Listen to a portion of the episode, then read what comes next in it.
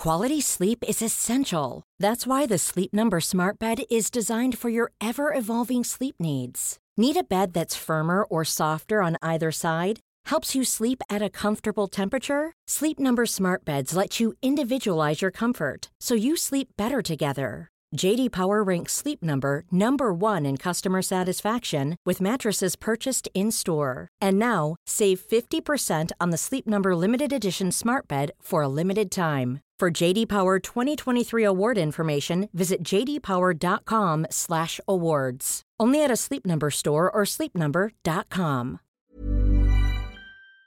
Dr. Tabetha Boyajian, uh, welcome to Coffee Break. Thank you for having me. Uh, first of all, I apologize for my pronunciation of your name. I'm sure that was terrible. Um, no, it wasn't that bad. I get it all the time. How do you pronounce it, by the way? Uh, Boyajian. Boyajian, okay. So, uh, yeah, as you can imagine, we, we wanted to ask you about uh, star KIC 8462852, um, which is also known as the Tabby's star. that must be, you know, you must be very proud of that. Um, it, it's kind of overwhelming. Um, I, I, did definitely did not expect. Um, hold on, coffee. Okay. oh no no, it's fine. That's funny. It's not live. Otherwise. oh, it's okay. We're gonna keep this. People are going to love it. So. Uh, feel free to go and grab your coffee if you want, and then come back. Oh no, that's um. I'm I'm in the coffee lounge in my office, and uh, uh, yeah, th- so there's other people in here and they're making coffee. I have my coffee already. okay, good. So after all, the show is called Coffee Break. So, so it's oh, very there you go. It's very all appropriate. Right. this is perfect. So, do, do you ever get any calls to talk about anything else other than this star? Uh, not yeah, not not anymore, really. what is your what is your normal research line when you're not working on this? Uh, for the past, uh, I'd say maybe a decade or so, I've been leading a survey to measure the sizes of stars using interferometry. So we're actually resolving the disks of like very nearby um, main sequence, um, so dwarf stars. Um, and this is pretty much the only way you can measure the you know size of a star without you know without it being an eclipsing binary system. Yeah. Um, and so it provides this like direct uh, direct measurements to test models and that sort of thing. Mm-hmm. That's um, that's very so interesting. It's, it's fundamental astrophysics. Yeah, we reviewed a paper recently where they use this kind of interferometry techniques to observe sunspots uh, in uh, in some other star, and and it was very interesting because it was a very different uh, dynamo process from what we see in the sun. So. Mm-hmm. yeah, looks like that's that's a very interesting subject right now. Um, so anyway, going, going back to this uh, mysterious uh, star, um, so, uh, why don't you tell us a little bit how this whole thing started? Because I understand that this star was missed by the automated algorithms of the Kepler pipeline, right? It was discovered by people actually looking at the data, right? Right. Well, I mean, it's it's not really fair to say it was missed by the uh, uh, algorithm because uh, the algorithm wasn't looking for something like this. Um, so the way Planet Hunters was um, was invented to find uh, transits in a light curve. So, like the, the dip in a star's brightness uh, when a planet goes in front of a star. Uh, it was designed to find transits and light curves that were missed by computer algorithms. So, the, you know, the algorithms are trained to find these planet transits, and you know, we thought, okay, well, maybe they missed one or two, or you know, we don't know. So that was the way the citizen science group Planet Hunters was formed. Um, but for this star, we're not really looking. I mean, the the observations didn't show anything periodic, um, so it wasn't, and it wasn't something that looked anything like a planet transit. And so, I mean, it's it's totally reasonable that it did get missed by the automated pipelines. Um, the cool thing about you know what Planet Hunters does is because you're looking at these you know this data with your eyes um, you can kind of spot, you know, any sort of unusual patterns that you wouldn't be looking for. Hmm. And so that's how this star got identified. Right, right. So, um, in terms of possible explanations, you you guys uh, gave a bunch of them in, in, in the in the original paper, the the Where's the Flux paper.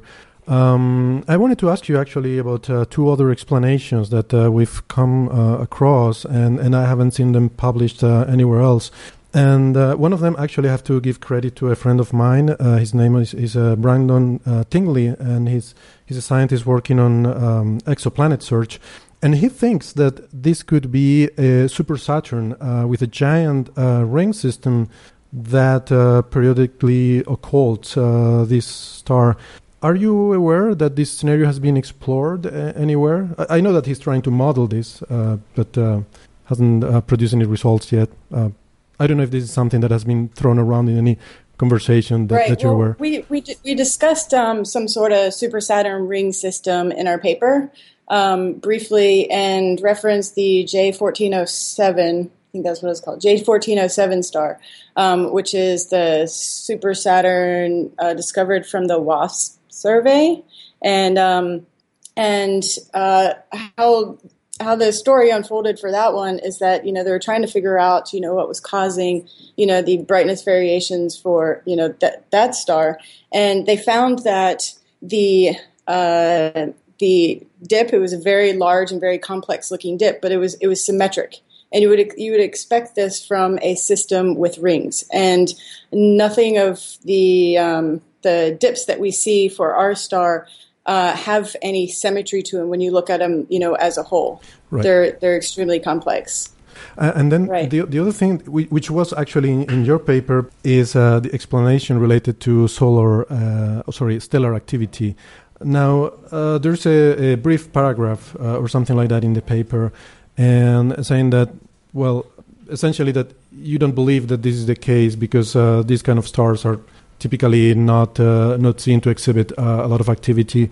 Although this is a very fast rotator, right? I, th- I, think this star rotates like once per day or something like that. Very yeah, fast. it's it's it's it's about that, but it's uh, it's very typical for a star of its type. So the early F stars they don't have the magnetic braking, uh, as as you get through the, the later F and towards the G types and later stars, and so they they they typically spin at these rates. It's very typical. Uh-huh. And even with these rotation periods, they, they are not very active. Um, well, they don't show the same sorts of um, the because they they've lost their convective layer. Right. So their convective envelope, and so they just have a radiative envelope. And so uh, the idea of star spots is not something that comes up in the early F types. Um, we do talk about the um, there's a several hundred parts per million variation um, that's that's what we attribute as the rotation period. Um, we're not able to confirm that because um, because it's it's hard to you know theoretically put spots on a early type star, and so you know it could be uh, you know we say you know a hot spot or a chemically peculiar spot that's rotating in and out of view. Um, but it's it's yet to be confirmed that this is you know what we're what we're looking at. But if you take that you know the estimated uh, radius and um, the uh, the protect, projected rotational velocity from the spectroscopy, um, then it does they, they do work out to be consistent with each other. Okay, okay, sounds reasonable. Um, and then uh, there, there's a couple of interesting papers that uh, came out um, in, in, in, recent months. Um, and uh, there's been a lot of controversy uh, about uh, the the work. Well, I'm sure you follow the developments with the the paper by Schaefer and then the reply by Hippke. Um, mm-hmm. Have you followed this? Do you have any opinion on this controversy? Um, I honestly, I prefer to stay out of it. okay. um, because I, I, mean, it got quite hairy for a little bit, and um, and I mean, I, I am not an expert on the data set that was used to derive this. And so, I mean, I can't really, you know, add anything meaningful to it. I mean, in my paper, I actually did look at, you know, the Harvard data set, but I didn't do the analysis that was as in depth as Schaefer did. Um, and you know i you know I, I didn't i didn't see this this pattern come out but i mean if if you know you bin the data and then you look at it that way then you know you do see this this pattern whether or not the da- data is stable to that level so you can make these kind of conclusions. Um, I'm I'm not sure. I, am not able to say, um, but I, I don't think I don't think it's over um, because both both papers have been published in in journals and um, and I think it's definitely a time for independent confirmation from another data set or from new data sets that are coming out. And I think we'll see that um, pretty soon here. Right, right. Very good. Um, I really like. I have to say that uh, my favorite explanation is the one you gave in your TED talk uh, about the space battle between two alien races, and then the explanation that there is no uh, dust left over is that they they cleaned it for recycling purposes. I think that was absolutely brilliant. Um, I just wanted to mention, by the way, to our audience that uh, if you're interested, there is a very nice video uh, that you can you can watch on YouTube with a, a TED talk. Um, that uh, that gave, and uh, it's actually I really like it. It's a very clear explanation of why uh, this star is so peculiar. What's so fascinating about it? So, so what's what's interesting? I'd like to add about that because um, I I took it out of the talk just due to time and you know trying to explain complicated things and you know all within 15 minutes. Um, but so that scenario I think is is kind of intriguing because if you look at the Kepler light curve and you have four years of data and you have two large dipping regions and they're both about two years apart. Um, if you take that as a orbital period, which we, you know we can't say it is an orbital period or not, um, because they don't the dips don't look anything alike, you know, nothing like that. Um, but if you say that is the orbital period, then the distance from the star of whatever objects would be orbiting would be in the star's habitable zone. Uh huh. So that's kind of cool to that's think about. That's very cool. Yeah. so, I didn't know this. That's very nice. Yeah. cool. Okay, uh, and then just to finish, um, I, I, wanted to um, to ask you about this uh, crowdfunding initiative to start a systematic observing campaign with uh, the I believe it's the Las Cumbres uh, network of telescopes. Is that correct? Mm-hmm. Okay, uh, we actually have a station here at the uh, Canary Islands Observatory. Um, so, how did that go? Um, we were the campaign launched or it ended a couple of weeks ago, and um, it lasted for 30 days. Uh, it was a nail biter for sure. Uh, the goal was extremely ambitious. um, there's definitely a lot of interest, and you know, my part, I, I, probably could have timed it better to, you know, have launched it, you know, when my TED talk got released, or you know, at, at other times. Um, but this was, you know, the time that it came to be, and uh, we were successful in basically the last 18 hours of the campaign. um, uh, yeah, we pulled through, and so this was to. And the idea behind this is to yeah, raise money to observe it using a private uh, global telescope network, so we could monitor the star pretty much you know full time. You know every every couple of hours, take an observation in a couple of different wavelengths, and um, and just be able to you know set up a alert process um, for when you know we see something. Uh, something exciting happening, then you know we can point our big telescopes at it and you know learn more about what is happening. Um, yeah, and so it's uh, it's you know the the idea of doing it that way. I mean, for you know several reasons, but you know this this star was discovered by the public um, through Planet Hunters, and you know we thought it'd be kind of a, a practical way to um, continue the research on this star because there was a lot of public interest is to you know have a campaign like this so people can still be involved and and learn about you know how science works and that sort of thing. So. Yeah, it's very exciting that basically this this problem has attracted uh, the public's attention and and that. Uh, it all started with a with a um, citizen science uh, campaign, and, and and now these these follow up observations are also going to be uh, made possible thanks to, to this crowdfunding initiative. Uh, we, we, we have to explain, by the way, that we have these really big telescopes, but there's so few of them that we cannot afford to have these telescopes looking at a very interesting star like this all the time. So that's why we need to resort to other other means and smaller telescopes if we want to do a continuous monitoring of, of this star. So anyway, um, thank you very much. I, I, I, think that aliens or not, um, you have uh, probably found something really uh, interesting here, something something big. So I want to congratulate you and, and the whole team for this. And at least it's uh, it's exciting people's imagination, and it's actually one of the fundamental benefits of astrophysics. I think that we can think big, and so.